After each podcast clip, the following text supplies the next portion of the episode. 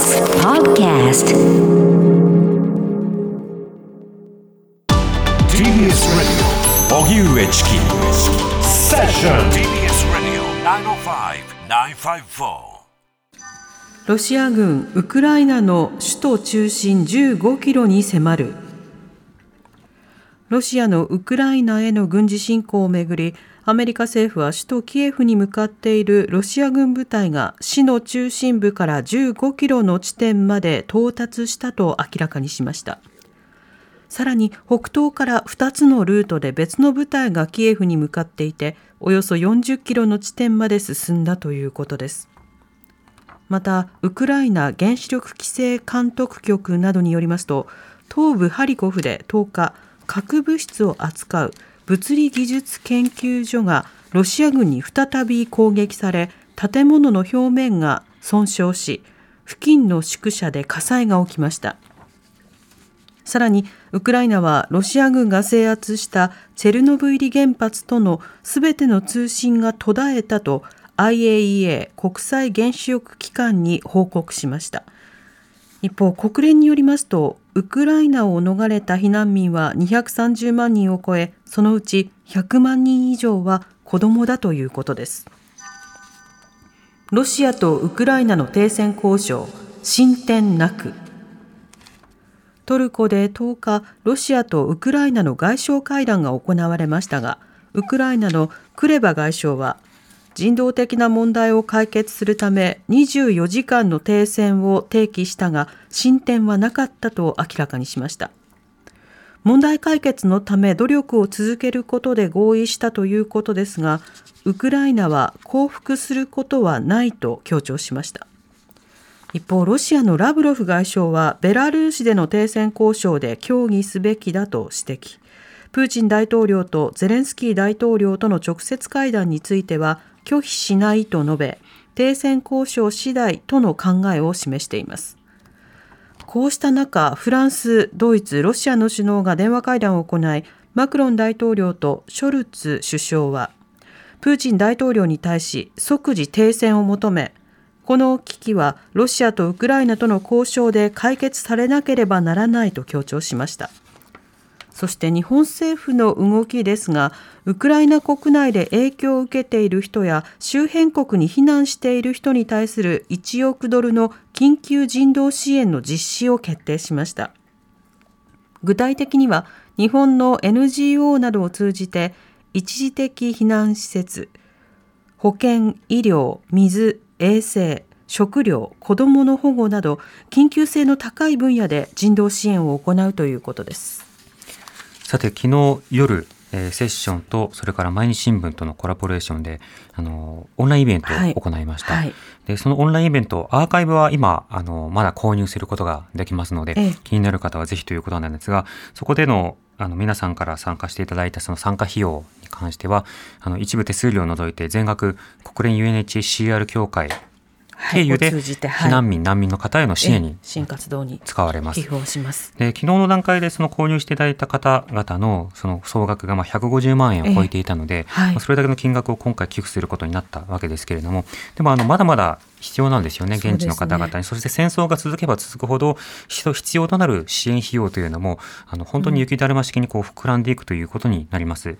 まあ、そうした中、毎日新聞からはですね、その間野新作記者、元モスクワ特派員です。はい、それから住俊之記者、ニュあのニューヨーク特派員ですね。あのアメリカから見た風景と、それから、えー、ロシアあるいはウクライナ周辺から見た風景をそれぞれレポートしてもらったんですね。でまずあの、間野特派員の方からのレポートに関しては、あの、戦況などに関して、まあ、大変こう悲観的な状況がある。というのは、あの、今、ウクライナがロシアが想定していたほどには、えー、侵攻が進んでない。つまり、ウクライナが前線しているというふうに語られがちではあるが、しかし、あの、徐々にこう進行は進んでいることになるので、これがその侵略達成ということになれば、その後何が待ち構えているのかというと、それで終戦、終戦というのは何かの終わりではないんです。支配の始まりなんですよね。となると、チェチェンや他の地域で行われたような様々な粛清とか、様々なパーリ、そして例えばロシアというのは、野党候補とか対立候補などに対して、あの毒を用いて暗殺をするような国家ですので、具体的な殺害を含めたような仕方で、えーまあ、パージというか追い出しを進めていくでしょう。うん排除を進めていくでしょう。うん、そして、まあ、ウクライナなどをはじめとして様々なところで、まあ、ロシア教育を行ったりであるとか、ある種の法の適用を行ったりというような、まあ、あの、そこにどの程度の自治を認めるのかというと、もう名目上の自治しか認めず、まあ、傀儡国家として位置づけられていくことになるではないか。となると、まあ、その他周辺諸国との緊張が高まって、次はどこでロシアがアクションを起こすのかっていうようなことを次をこう睨んだような新秩序ということになってしまう。はい、しかもその新秩序なるものが、まあ、既成事実化されてしまうことになる。うん、そこに対して今ね、そのトルコや、まあ、様々な国がこう、あの外交的なアプローチによって平和交渉を進めようとしているのだが、まあ、プーチン、ロシアはそれに対してあのまずもって聞く耳を持っていないような状況がある。なので、特定の国や、例えば特定の聖職者、特定の要人が今更プーチンに何かを支えたところで、いきなり戦争が終わるということは、まあ、相当考えにくいというようなことがあると思うんですね。で、他方で、こうしたその様々な地域で起きていることを、まあ、共有することで、例えば難民の方々がどれだけのものを必要としていて、どういったような状況であるのか、そうした関心が高まらなければ、支援も集まらないし、人が無関心の状況になってしまうわけですね。で、そして、あの、間野記者は、あの、もともとその中東各地の取材も行っているので、はい、こうした無関心は今まさにウクライナに対して関心が向いている背景に、シリア難民の方とか、アフガニスタンからの難民の方とか、いろいろなところに対しての、まあ、無関心、あるいは優先順位を低くするということが、続いてしまっているわけですね。そうしたような状況の中で関心を持つというのは、やっぱりアクションに対する備えということにもなるので、うん、とても重要なことなんです。なので、そうやってその知っておくということが、あの、実際に何をすることができるのかということを分かった時に反応速度を上げて上げてくれるので、そうした情報共有はとても大事なんだと思いました。で、スミ特派員の方からはですね、アメリカホワイトハウスであるとかワシントン周辺のあの議会の動きなども伝えてもらいましたし、またあの国連の、ね、はい、様子、雰囲気なども伝えてもらいました。はい、国連のね、その動画なども含めて紹介したわけですが、やっぱりそのウクライナの代表が発言をして、それに対して会場の拍手が鳴りやまず、あの、議事進行を進めようとしても、やはり、まあ、あの、スタンディングオベーションというか、立ち続けて拍手を送り続けるというような場面というのがあり、あり、で、他の様々な各国の、まあ、代表も、本当にそのまあ、自分事というか、我がこととしての演説というものが進んでいく。そうした中でウクライナに対してどういったことが可能なのか、あるいはロシアに対して、まあ、戦争だけやめてくれというような非難というものが、今どう重なっているのか、その雰囲気というものを伝えてもらいました。で、スミさんの話の中でやはり印象的だったのは、やはりそういったような国連などで取材をしていると、いろんな記者たちと